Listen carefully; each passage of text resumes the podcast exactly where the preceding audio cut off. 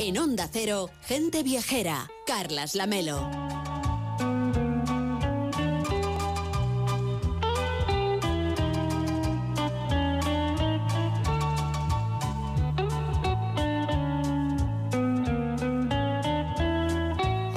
Croquetas, pero vamos a hablarles en concreto de las croquetas gallegas. Y es que, que en Galicia se come muy bien, eso no es ningún secreto. Bastante menos conocido es, sin embargo, que la comunidad va tomando posiciones como uno de los destinos españoles que más está apostando por el croquet, que es un deporte en pleno boom desde hace unos pocos años, combinándolo con la buena mesa. Elena del Amo se perdía hace poco por Galicia, por la Galicia interior, para una escapada que ha bautizado como Gastro Croquet.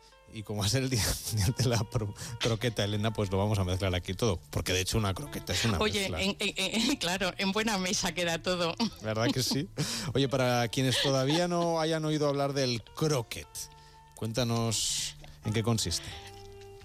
Bueno, pues sería un pariente del golf, pero cruzado, a ver si nos hacemos una idea, con el billar, donde estás al aire libre sobre un campo de hierba, y allí los participantes, que pueden jugar o bien uno contra otro o en equipos por parejas, tienen que golpear con un mazo largo mm, de madera que sujetan con ambas manos, pues tienen que golpear unas pelotas, que son un poco más grandes que las de golf, y hacer que las bolas pasen bajo unos aros clavados en la hierba. Quien más cuele por debajo de este circuito de pequeños aros, pues claro, es el que gana. Oye, se ve muy british todo esto, ¿eh? con los jugadores vestidos todos de blanco, entre el verdor de la campiña. Cualquiera diría que estamos en Eh, sí. Pues sí, sí, sí, sí. Eh, pero bueno, mira, ah, parece que el gastro, el, el croquet ya era uno de los pasatiempos favoritos de los nobles franceses en la Edad Media, pero sí que es cierto que la versión moderna de este deporte se inventó en Irlanda en el siglo XIX.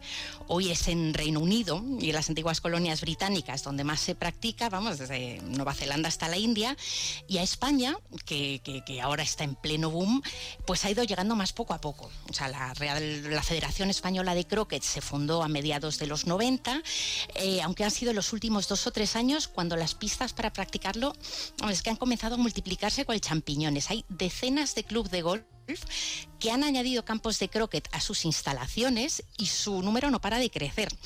Eh, como te imaginarás, arrancaron en- principalmente en Andalucía, que allí pues tiene mucho sentido, tienen un montón de campos de golf y, y encima tiene un clima estupendo. Luego la moda parece que llegó a Madrid y después se fue extendiendo también al norte de la península a lugares tan verdísimos como el Real Aeroclub de Santiago. Yo allí tuve el honor de hacer mis primeros pinitos de la mano del subcampeón de España, Guillermo García, quien nos contaba el verdadero secreto de por qué el croquet se ha puesto tan de moda. mucho más fácil que el golf, eh, más, más fácil a nivel técnico, menos exigente a nivel físico y sobre todo es mucho más sociable al, nivel de colectivo porque el golf es un deporte que requiere muchas horas de, de práctica y el croquet con 5 o 6 horas ya se puede prácticamente dominar, entre comillas. Ah, pues es más fácil que el golf. Me pongo enseguida con el croquet, Elena. Bueno, pues es que pa- esa parece que es la clave, o al menos a eso achacan su, su éxito los expertos, ¿no? Porque se parece, digo que es un pariente lejano del golf, al igual que en el golf estás disfrutando de echar unas horas, eh, como nos decía Guillermo, al aire libre, pues con tus amigos, o sea que aquí también juntas el deporte con el aliciente social. Pero mientras al golf tienes que dedicarle años para jugar mínimamente bien y practicar de lo lindo antes de salir con un mínimo de dignidad al campo, el croquet, doy fe, lo pillas mucho antes y disfrutas desde el primer momento. Bueno, aclarado lo del croquet, vayamos a lo gastro, que a estas horas la verdad apetece muchísimo. Pues mira, te decía que como me estrené en el croquet en el Real Aeroclub de Santiago y la ciudad ya la conocía, aproveché para combinar este par de días de croquet con una zona mucho más secreta para hacer visitas por allí, por una zona de la Galicia interior, pero muy cerquita de Santiago, a media hora más o menos. Por allí sería un pecado realmente dejar de visitar Pontemaceira, que es una aldea monumental de poco más de 60 habitantes, toda empedrada a orillas del río Tambre y que pertenece, no, no por casualidad, te imaginarás, a la red de pueblos más bonitos de España. O sea, por un lado tenemos Pontemaceira ya como aliciente cultural a- al croquet este que, que- en el que nos iniciamos. Eh, también muy cerca puedes echar la mañana caminando entre el monte por la ruta de los Tres Pazos de Negreira, que es otra preciosidad. Y para comer, tranquilo, ya nos acercamos a lo gastro, te espera toda una sorpresa en el pueblo de Santa Comballí, que está bastante apartado de las rutas turísticas, pues te espera toda una sorpresa en el restaurante Costiña que celebra este 2024 sus 84 años de historia, que se dice pronto.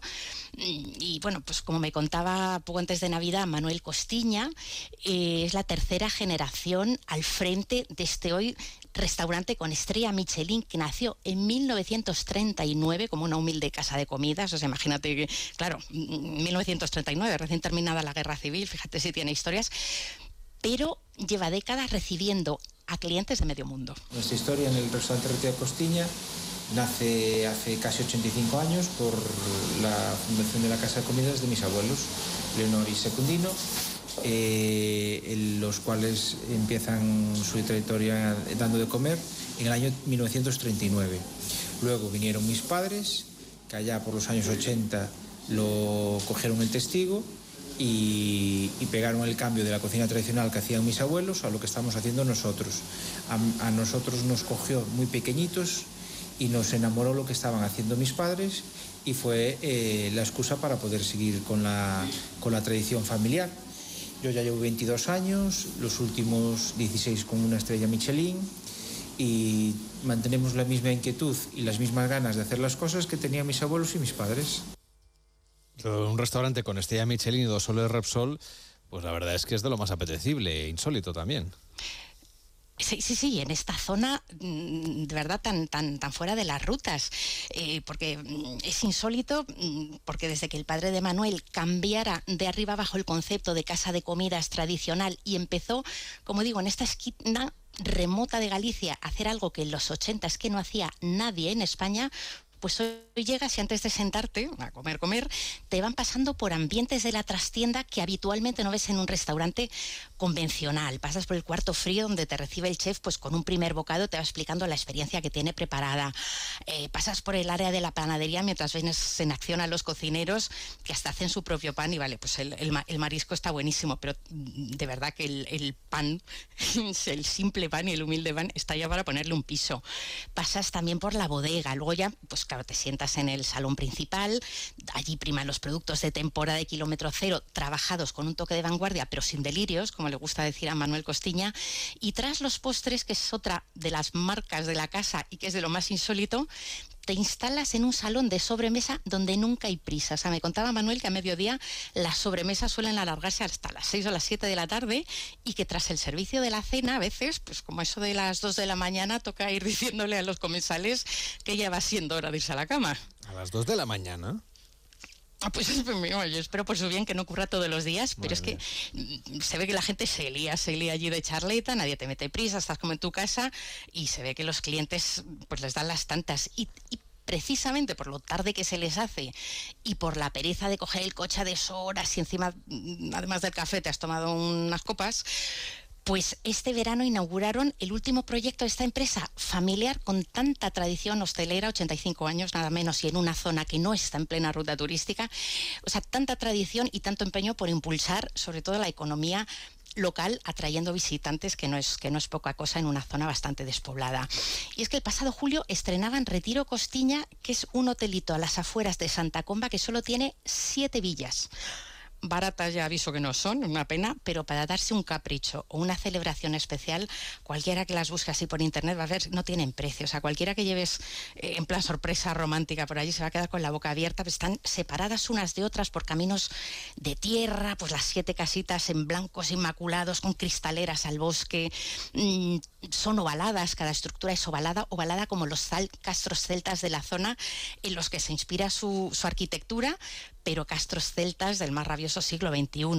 vamos, el, lugar es un espectáculo y por si no bastara con nivel, el nivel del restaurante que tienen, a tiro de piedra en el centro del pueblo, porque esto queda a las afueras, pues allí mismo, en la casita central de Retiro Costiña, la cocina es también telita, pues ya de entrada arrancas el día con un desayuno gastronómico de siete pases en los que incluso han recuperado algunos de los platos con más éxito de esta antigua casa de comidas con tanta tradición. Perdóname, ¿un desayuno con siete platos para desayunar?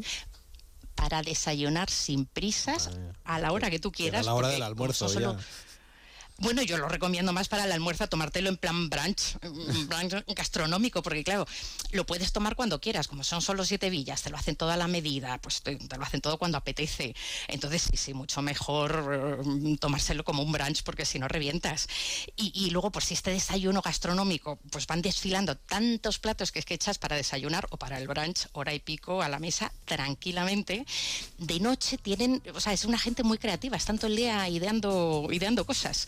Em, si no apetece salir del hotel o acercarte a otros restaurantes buenísimos que también hay por la zona, o sea que no tiene nada que ver con ellos, pero por ejemplo Casa Barqueiro en Negreira tiene también muchísimos nombres, otro sitio donde se come de pecado.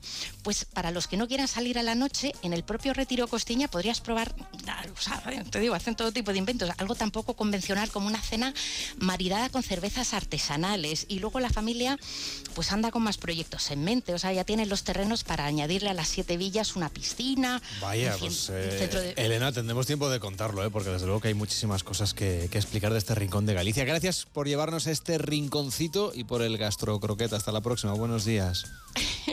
Nos vemos pronto.